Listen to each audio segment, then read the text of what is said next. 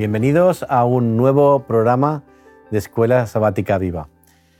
Estamos ya en la lección 7, siete semanas en las que hemos ido avanzando, profundizando en el tema de administrar, en el tema de la mayordomía y hoy en concreto nos corresponde un tema que se titula A uno de estos mis hermanos pequeños. Y para hablar de ello, pues tenemos con nosotros como siempre y como íbamos haciendo en estas siete semanas, a mis dos compañeros y amigos. Livia, ¿qué tal? Bienvenida. Hola, muchas gracias. Encantada de estudiar con vosotros esta lección tan sensible. Sí, sí, la verdad es que es un tema muy curioso. ¿Qué tal, Ángel? ¿Cómo estás? Pues bien, encantado de estar aquí y súper bien. Muy bien, yo también me alegro de contar de nuevo con vosotros, de estar aquí juntos estudiando esto, porque hay una preocupación, a medida que vamos leyendo las escrituras, nos vamos dando cuenta de que se centra en la ayuda o la preocupación a las personas más desfavorecidas, aquellas quizá a las que los infortunios de la vida pues han golpeado y les han dejado en una situación complicada, ¿verdad? A este grupo, de hecho, en, en, en Mateo 25:40, Jesús les llega a llamar y el rey responderé les dirá, de cierto os digo que en cuanto lo hicisteis a uno de estos, mis hermanos más pequeños, a mí me lo hicisteis. El título de la lección se refiere a estas personas desfavorecidas, a estas personas que lo están pasando mal, a estas personas que sufren. Hoy en el día eh, no ha cambiado mucho de cuando Jesús pronunció estas palabras y seguimos teniendo personas con estos problemas. Como veremos esta semana, ayudar a los pobres no es solo una opción, es seguir el ejemplo de Jesús y sus mandatos. Así que si os parece, vamos a orar y vamos a ponernos en sus manos para que podamos profundizar bien en la lección. Muy bien, oramos. Padre nuestro que estás en el cielo, gracias de nuevo por la oportunidad de juntarnos, de, alrededor de esta mesa poder eh, compartir, debatir eh, tu palabra y, en este tema tan importante, Señor, ayúdanos a ser cuidadosos, a ser concienzudos y sobre todo a tener la dirección de tu espíritu para que todo lo que se diga, Señor, sea para, para alabarte y de acuerdo con tu voluntad. Te lo pedimos en el nombre de Jesús. Amén. Amén, Señor. Amén. Muy bien, pues vamos a estudiar este, este tema. En, la Biblia vamos a encontrar muchas veces que las obras de beneficencia en Israel no solo eran un deber individual, sino que también era un deber comunitario. Por ejemplo, si me permitís, vamos un momento a Deuteronomio, vuelvo a coger otro texto, Deuteronomio 23, versículo 25. Cuando entres en la mies de tu prójimo, podrás arrancar espigas con tu mano, mm. mas no aplicarás hoz a la mies de tu prójimo. Permitidme que me extienda en este principio esta lección un poquito más para explicaros una cosa curiosa. Cuando estudiaba teología en, Sagunto, eh, podías bajar y sabéis que el colegio está en un lugar privilegiado rodeado de naranjos. Y los estudiantes, pues éramos poco pobres, teníamos recursos limitados, así que de vez en cuando pues bajabas, aprovechabas el camino para coger una naranja del árbol. Y Nunca nadie de los que estaban cuidando los campos, nunca nos dijo nada si arrancábamos una naranja. Ahora, no fueras con una bolsa, con un cesto a cogerte y hacer tu propia recolección, porque entonces sí que era... Aquellas personas encontraban una forma natural y normal que tú recogieras y tuvieras comerte una naranja y disfrutaras de, de los beneficios de eso. Y yo lo agradecía porque la verdad me servía para coger mi ración de, de vitaminas ahí en el, en el, campo. Creo que todos los que hemos estudiado ahí eh, hemos, aprovechado ese momento, hemos, ¿verdad? hemos, hecho la misma práctica. Controles de calidad sobre el campo, sobre todo el campo. De... Era eso realmente, era saber si la naranja estaba en su estaba punto. en su punto o no, por supuesto, claro que sí. Muy bien, entonces, eh, este, este, vemos que es una práctica que los israelitas también llevaban, que era por ley, estaba aquí explicada. Entendemos que estas obras se aplican a nosotros hoy en día también como un deber tal y como se hacía antes? Sí, en el plan perfecto de Dios era, era que todos disfrutaran de, las bendiciones, de las promesas divinas, de la abundancia que, el Señor dio a la tierra. Pero a causa de la desobediencia del ser humano, siempre van a existir eh, los pobres hasta que mm. el Señor venga. Se nos llama entonces a todos nosotros que seamos bondadosos, sensibles y extendamos nuestra mano al necesitado. Deuteronomio 15:11, eh, quiero leer este versículo, Deuteronomio 15:11, pues nunca faltarán pobres en medio de la tierra.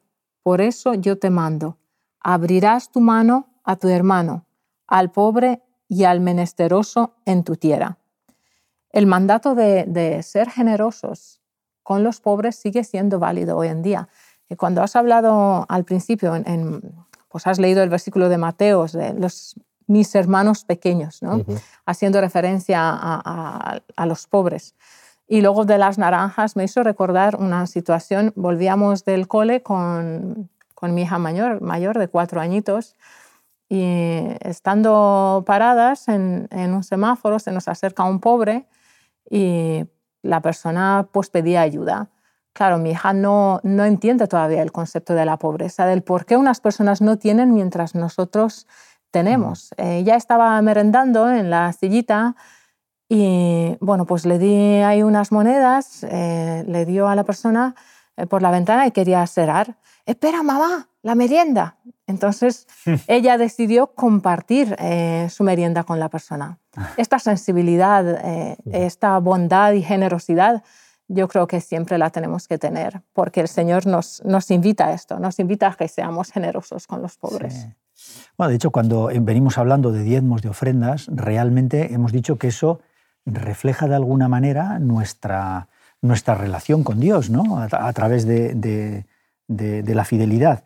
Y ayudar a los débiles, eh, a los desamparados, a la gente que tiene necesidad, pues también eh, refleja de alguna manera nuestra experiencia espiritual. ¿no?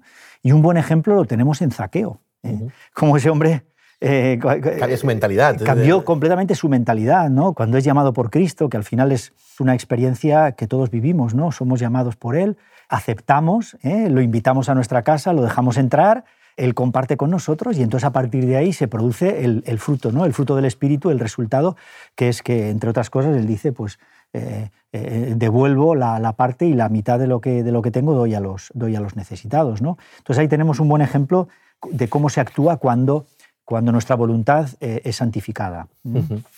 es, curioso, ¿verdad? El texto en, en Lucas 19.8, puesto en pie, Señor mío, Señor, voy a dar a los pobres la mitad de mis bienes, y si algo defraudo alguno, se lo devuelvo cuadruplicado. O sea, Zaqueo de repente cambia el chip al encontrarse con Jesús. Al...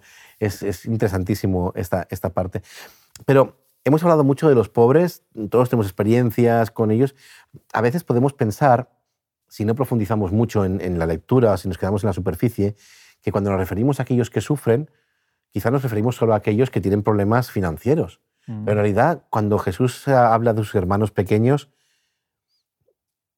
tiene que referirse a otras cosas. Administrar la mayordomía no solo habla de dinero, habla de otras cosas. Y a nivel de pobres también. Podemos escribir, quizá dividiéndolos en, grupos, vamos a, buscar a qué otras personas les, puede, puede, referirse Jesús cuando habla de estos hermanos pequeños. Vamos, a, vamos a ver los diferentes grupos que podemos encontrar, por ejemplo. Sí.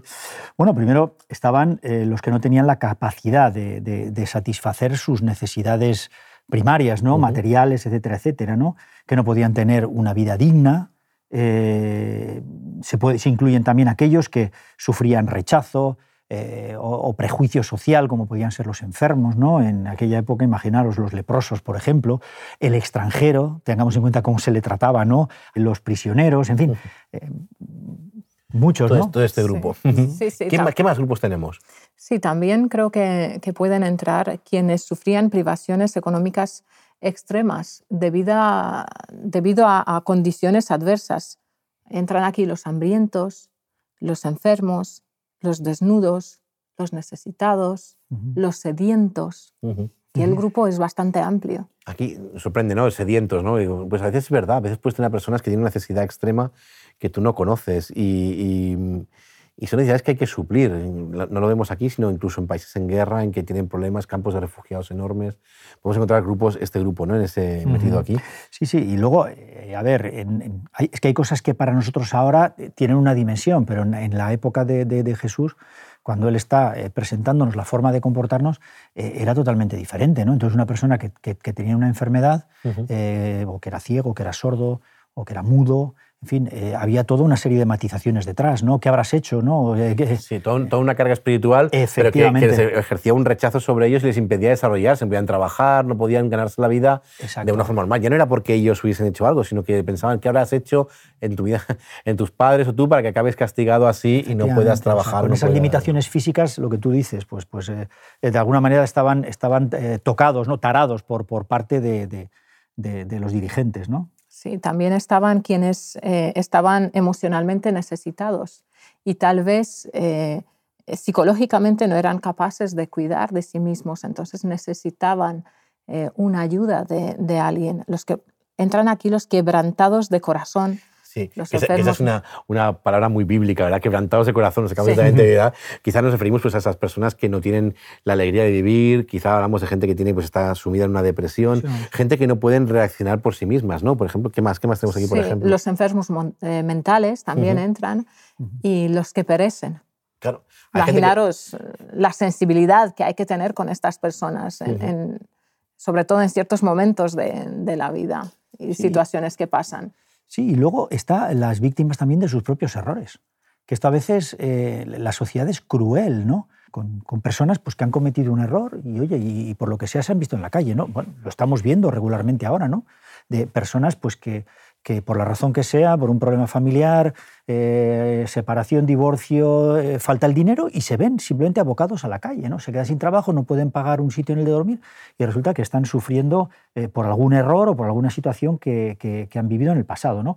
También por opresión, por injusticias, ¿no? O pueden ser pues, marginados sociales, exiliados, prisioneros. Imaginaros ahora, yo estuve en Polonia hace unos meses y, claro, daba lástima ¿no? ver tantísimos ucranianos en, la, en, la, calle, ¿no? en las plazas, allí con su bandera, cantando eh, eh, y, pues intentando recoger dinero pues para, pues para salir adelante. y, evidentemente todo mujeres y niños. ¿eh? Entonces, claro, aquello eh, impresionaba, ¿no? No tienen ninguna culpa de la situación que están viviendo y, sin embargo, claro... Entonces, Se han encontrado con la situación y ahí intentando sobre, sobrevivir, ¿verdad? efectivamente, ¿no? O sea que hay... Y, por supuesto, también los que son víctimas de explotación, ¿eh? que de, esto, de esto también, desgraciadamente, hay mucho, muchas personas que se aprovechan del, del problema ajeno, ¿no? De la debilidad, por la razón que sea, para pues, eh, tenerlos en, un estado, digamos, de explotación. Cosas a lo mejor que no harías o que no hubieses hecho en otro tiempo, pues aprovechas, ves a una persona y, y te aprovechas de ella. Y eso Santiago habla de ello y nos vamos a encontrar y nos lo encontramos en nuestro día a día. No es que estemos hablando de países lejanos, sino que en nuestra misma sociedad encontramos a gente que se aprovecha de otros, abusando de ellos, manteniéndolos casi al, nivel de la pobreza para servirse de ellos y tomar un beneficio. ¿no? Eso es, es, preocupante y lo vemos casi diario ¿no? en, en, nuestra vida. Sí, añadiría a aquellos que necesitaban ayuda para comenzar una, una vida nueva a ver, ¿pero tenemos algún texto de esto? Sí, pues leamos Job 29, 12. ¿Lo tienes? Vamos, venga, vamos allá. Job 29, 12. Porque yo libraba al pobre que clamaba y al huérfano que carecía de ayudador. Quiero hacer énfasis en el huérfano que carecía de ayudador. O sea, que mm. vemos aquí la sensibilidad que tiene Dios eh, como padre, ¿no? Y, la sensibilidad a la que nosotros estamos llamados como hijos suyos a que mostremos con, con aquellos que necesitan esta ayuda. Un huérfano, además, en, la época en que Job escribe, en la época en que es escrito este libro, en el Antiguo Testamento, un huérfano tenía un problema serio, mm. porque no tenía ninguna ayuda familiar y se encontraba en una situación precaria para sobrevivir, incluso para, para lograrse un porvenir, arrancar, introducirte en algún oficio. Entonces necesitaban siempre pues, una ayuda, algo que les permitiera una vida diferente o verse abocados a una mendicidad que no era, que no era, no era nada agradable para nadie. ¿no? Así que era, era, complicado. Muy bien. Quiero, quiero mencionar eh, un, un, tema acerca de todos los que sufren. ¿no? Hay, una, hay una de las cosas y es evidente que debemos ayudar a todos aquellos que nos encontremos. Todos. Incluso en la Biblia nos vamos a encontrar, por ejemplo, eh, en la parábola del samaritano utilizada por Jesús para referirse a que una persona de otro país, incluso enemigo, ayuda al que se encuentra porque lo ve necesitado. Me gustaría hablar de un extremo de esa ayuda. O sea, no deberíamos, quizás meto en un jardín con esto, pero no deberíamos quizá convertir o ayudar a las personas a convertir la mendicidad como una forma de vida. Hemos de ayudar al que realmente lo necesita. Hace poco me encontré a una persona que me pedía dinero. Evidentemente, no sé cómo lo lleváis y cómo se lo gestionáis cada uno, pero hay muchísima gente que viene a pedirte dinero. Y él venía, venía a pedirme, me cogió la entrada de un supermercado y me pidió ayuda. Y yo, evidentemente, iba a comprar, no llevaba nada de sueldo, digo, no llevo nada dinero. Y me dice, no necesito dinero, quiero comida. Esa persona necesitaba comer, necesitaba ayuda, estaba hambrienta. De hecho, después le saqué comida y se la comí inmediatamente allí. realmente estaba necesitado. Debemos saber, y es muy difícil a veces descubrir quién necesita ayuda y a veces o quién lo hace, pero no podemos fomentar o intentar descubrir siempre quién fomenta la mendicidad como una forma de vida. Y eso no es lo que, lo que creo que el Señor quiera. Nosotros debemos ayudar a todas aquellas personas que lo necesitan, lo están necesitando urgentemente. Sí. Eh, también está un poco el otro, extremo, ¿no? El, eh, los extremos nunca, son, buenos, nunca son buenos, eso seguro, ¿verdad? Pero existe esto que, que, se está dando en llamar el darwinismo social, ¿no? Que, que, al final lo que propugna es que cada uno pues, se apañe como pueda. ¿no? En este caso, pues el que consigue lo que necesita sale adelante y el que no, no. Y entonces, pues nada, simplemente pues hoy hay que dejarlo porque, en fin, como no... Lo, apartas casi, pues es tu problema, ya te apañarás y ya está. ¿no? efectivamente, no. Entonces ahí sí que desaparecería o desaparece el imperativo de que hay que ayudar al necesitado, ¿no? que yo estoy de acuerdo con lo que tú planteabas. ¿no? Pasa que, claro, tú no te puedes parar cuando una persona te está pidiendo algo a analizar. todo. para un momento que te voy a hacer un cuestionario. me puedo hacer una entrevista, a ver cómo eh, vas. Y es complicado, ¿verdad? Que, es un momento complicado. Entonces tú tienes que tomar una decisión sobre la marcha y en ese momento, pues lo mismo que tú bajas la ventanilla y le das unas moneditas y tal, eh, unas monedas, pues, eh, pues, pues en ese momento tienes que tomar una decisión. ¿no? y, yo, yo lo encuadro eso dentro de precisamente de la percepción de la percepción espiritual que, nos, que nosotros tenemos. Es decir, eh, en fin, yo cada mañana eh, lo primero que hago es encontrarme con el Señor y decirle que me guíe. Me guíe en todos los sentidos. En las decisiones que tengo que tomar en mi trabajo, en mis relaciones, en las, con las personas que voy a hablar, que pueda tener la, la, oportunidad de testificar y, por supuesto, que sepa actuar en estas, en estas situaciones. ¿no? Sí, sí, sí. Desde luego, el darwinismo social al que tú, Ángel, estabas eh, mencionando antes, es un pensamiento que tiene sus raíces lógicas en la creencia de la evolución. y, lo que decías antes, la supervivencia del más fuerte, lo que nos lleva a un pensamiento que es muy contrario a lo que, lo que nosotros creemos. Eh, yo prefiero pues, que nos equivoquemos en, en ser demasiado buenos que en eh, tener el puño muy cerrado. Eh, entonces, y creo que el Señor nos llama a ser equilibrados y sensibles a la vez me, ha gustado lo de pedir siempre la guía del Señor. Eh, Ellen White, eh, hay una cita que si me permites, en, Testimonios para la Iglesia, eh, Testimonios para la Iglesia 5, página 141, dice, no aguardéis a que los pobres llamen vuestra atención a sus necesidades. Obrad como Job. Lo que él no sabía, lo averiguaba Haced una gira de inspección y ved lo que se necesita y cómo puede suplirse mejor. en, todo momento hay un, han llamado a esta sensibilidad con el necesitado. Eh, hay, un, hay un dicho que, o, al menos era una idea que leía en un libro, dice, pues no le, no le des siempre eh, el pescado, sino enséñale a pescar. Entonces, eh, démosle el pescado al que lo, lo necesita, ayudémosle, pero también eh, quizás necesita más ayuda, más allá de solamente la monedita, eh, sino ayudarle también igual a, tener un discernimiento, hablarle sobre el Señor, que finalmente es quien nos guía mm. y nos ayuda a tener una mayor Entendemos que toda persona no quiere solo sobrevivir, sino que quiere vivir. Exacto. Y quiere vivir bien. Entonces no creo que a nadie le guste estar pidiendo por ahí. Entendemos que no, es normal y, entendemos que sí podemos ayudar. Tenemos que ser proactivos, quizás te refieres a ¿no? ser proactivos y buscar la forma de ayudar, no solo de esperar a que vengan a pedirnos ¿no? la, ayuda. Sí, correcto. O sea, hay que, hay que suplir la necesidad primaria, eso siempre, eso está claro, ¿no? Pero a mí me gusta mucho en la puerta de la hermosa, ¿eh? y cuando, cuando entran y está el, el hombre allí pidiendo y tal, y cómo se dirigen a él, ¿no? O sea, no tenemos oro ni plata. Él estaba allí esperando una moneda. No nos engañemos, no estaba esperando otra cosa. No tenía ni idea de lo que podía pasar después. ¿no? Pero muchas veces eh, nosotros nos centramos en la moneda y, no vamos al paso siguiente. Es más fácil dar una moneda que pararte y marcharte, exacto, que pararte allí, hablar con la persona, ver realmente cuál es su necesidad y entonces decirle, oye, mira, nosotros tenemos la iglesia en tal sitio, nosotros tenemos ropa, tenemos comida, te podemos ayudar, ¿eh? pásate, hablemos y tal. Y, bueno, mi experiencia es que a veces a veces vienen. Entonces, eh, eh, ahí también abres la, puerta para darle eso que él no es consciente que necesita, pero que sí que lo necesita, ¿no? Lo que tengo te doy, así que, venga, levántate y camina, ¿no? Y entonces eh, ahí viene la, viene la bendición. Así que es una buena, una buena oportunidad. Una buena oportunidad para, para, convertir nuestras iglesias en, lugares activos ¿no? y de ayuda, que a veces parece que dejamos la ofrenda dejamos, y nos olvidamos, pero no, la iglesia de actuar en base a, esos, a Jesús dio tanta importancia, ese hermano pequeño. Hemos hablado antes de, del samaritano, de la, parábola del buen samaritano, y me gustaría utilizarla para hablar también de una figura que está muy presente en el Antiguo Testamento, que es la figura del, Redentor, del, de, del ayudador, el pariente cercano. ¿Cómo podemos decir de esta figura o qué podemos decir de esta figura y, qué, qué, relación tiene con la enseñanza de Jesús en la parábola del samaritano? Mm. A ver, es interesante porque ahí, ahí vemos de fondo el, el, el, cómo opera Dios, ¿no? O sea, Él no quiere que nadie quede solo, que nadie quede, quede desvalido, ¿no? Entonces, esta figura del Redentor es, es interesante porque, como has dicho, es un pariente cercano que tiene la obligación de rescatar, ¿eh? de rescatar, de liberar a, una familia pues, que esté en una situación de esclavitud, de pobreza, en indigencia, etc. ¿no?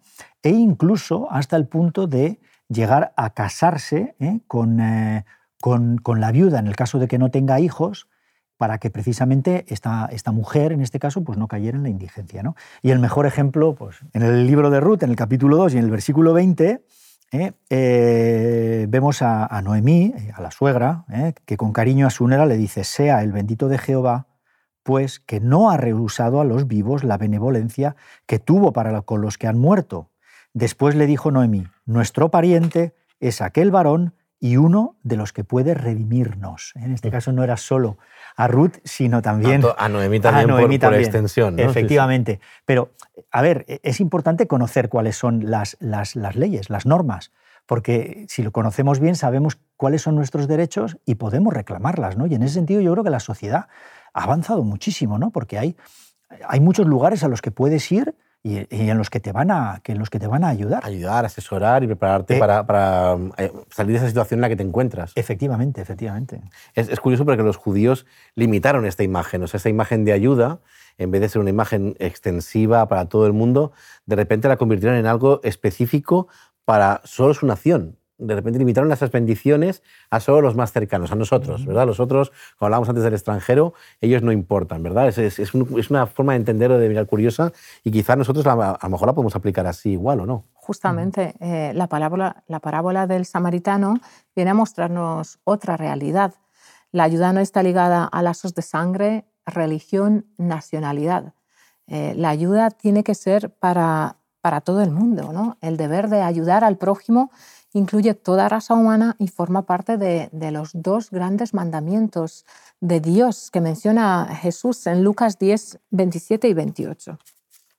Aquel respondiendo dijo, amarás al Señor tu Dios con todo tu corazón, con toda tu alma, con todas tus fuerzas y con toda tu mente, y a tu prójimo como a ti mismo. Le dijo, bien has respondido, haz esto y vivirás. Eh, la cultura eh, le dio, la cultura de aquellos tiempos le dio eh, suficientes motivos al, al, samaritano que no ayude, porque los judíos y los samaritanos no se hablaban, no se, hablaban se, se, odiaban entre sí, tanto racialmente como religiosamente. Entonces, imaginaros, o sea, él, él tenía suficientes excusas, quizás más que todos. Además, podía decir, pues quizás es peligroso, igual puede, puede ser eh, pues un engaño y dejar ahí a la persona. Sin embargo, el samaritano pues lo que hace es se convierte en el redentor finalmente del judío golpeado que estaba en una situación que, que, necesitaba ayuda. Cuyos parientes cercanos no le habían ayudado, como hablábamos ahora, ¿verdad? Parientes cercanos, a ese sacerdote o a ese... Es curioso cómo Jesús utiliza muy bien, cuando explica una parábola, los personajes a los que escoge y cómo lo aplica para que todo aquel que escuchara entendiera rápidamente todas las implicaciones de la historia. Sí, probablemente eh, les sorprendió cuando Jesús pues, termina su parábola y, y, dice, bueno, pues ¿quién ha ayudado? Pues el samaritano. Yo creo que los líderes religiosos de aquellos tiempos se, ha, se han quedado un poco impactados. Entendieron, ¿no? sí, se quedaron, sí, ostras, que sí, nos ha explicado. Porque igual esperaban decir, eh, pues una persona sencilla, alguien que pasaba, que no tenía ningún cargo, que no era un líder, pues igual se esperaban algo así, pero probablemente se han quedado impactados cuando el ejemplo viene con el samaritano. Bueno, llegamos un poquito a la, a la conclusión de, de, esta escuela sabática. Volviendo a un texto que había salido en, otra, en otras lecciones, es Juan 3:16. Porque de tal manera amó Dios al mundo que ha dado a su Hijo unigénito para que todo aquel que cree en Él no perezca, sino que tenga vida eterna. He parado específicamente en el todo aquel no está hablando de los judíos, no está hablando de los adventistas, ¿entendéis? Estamos hablando de aquel creyente que cree en Él, aquella persona que se gira hacia, hacia Jesús, lo asume como su salvador personal, lo acepta como su salvador personal y entonces busca la verdad y busca ah, continuar y busca crecer. ¿no? Jesús es el máximo exponente de esto que hablábamos, de este pariente redentor, de esta ayuda, de este, de este, de este ser que nos ayuda a levantarnos y a crear una nueva vida, como decíamos en el texto aquel de, de Job, ¿verdad? Así que el ejemplo de Jesús creo que como conclusión podríamos decir que es el ejemplo de la norma que va a regir nuestras vidas o que debería regir nuestras vidas como, como cristianos en nuestras relaciones particulares y en nuestras relaciones como iglesia. Y entendedme, y lo voy a decir como conclusión final, a fin y al cabo, viendo los grupos que hemos enumerado en esta lista que hemos hecho, puede ser que algún día, esperemos que no, pero tú seas uno de sus hermanos pequeños y necesites que alguien te ayude. Y agradecerás seguramente toda la ayuda que te puedan dar. Así que estemos siempre prestos a, a recibir, porque algún día quizá a dar, porque nosotros algún día también necesitamos que recibir ayuda de algún tipo. Bueno, que el Señor nos ayude a, a, ser, a, tener esa sabiduría, a saber discernir, a saber ayudar, a saber darlo todo por nuestros amigos y nuestros hermanos pequeños. Y ser una bendición para ellos. Correcto. Que además ese es el propósito, ¿no? O sea, recibir bendición y ser bendición, para nosotros. Correcto, pues oye, muchísimas gracias. Ha sido un placer compartir de nuevo esta lección con vosotros, seguir aprendiendo, seguir charlando y seguir profundizando en, las escrituras y espero que la semana que viene podamos seguir de nuevo con una, con una nueva lección. Así que hasta la semana que viene, si Dios quiere, y gracias por estar aquí. Hasta la próxima. Gracias. Hasta la próxima.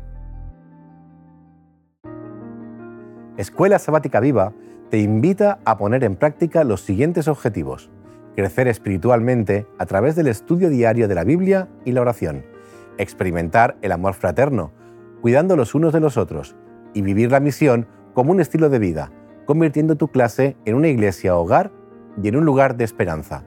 Así, tu unidad de acción será un centro de reavivamiento, un centro de fraternidad y un centro de misión.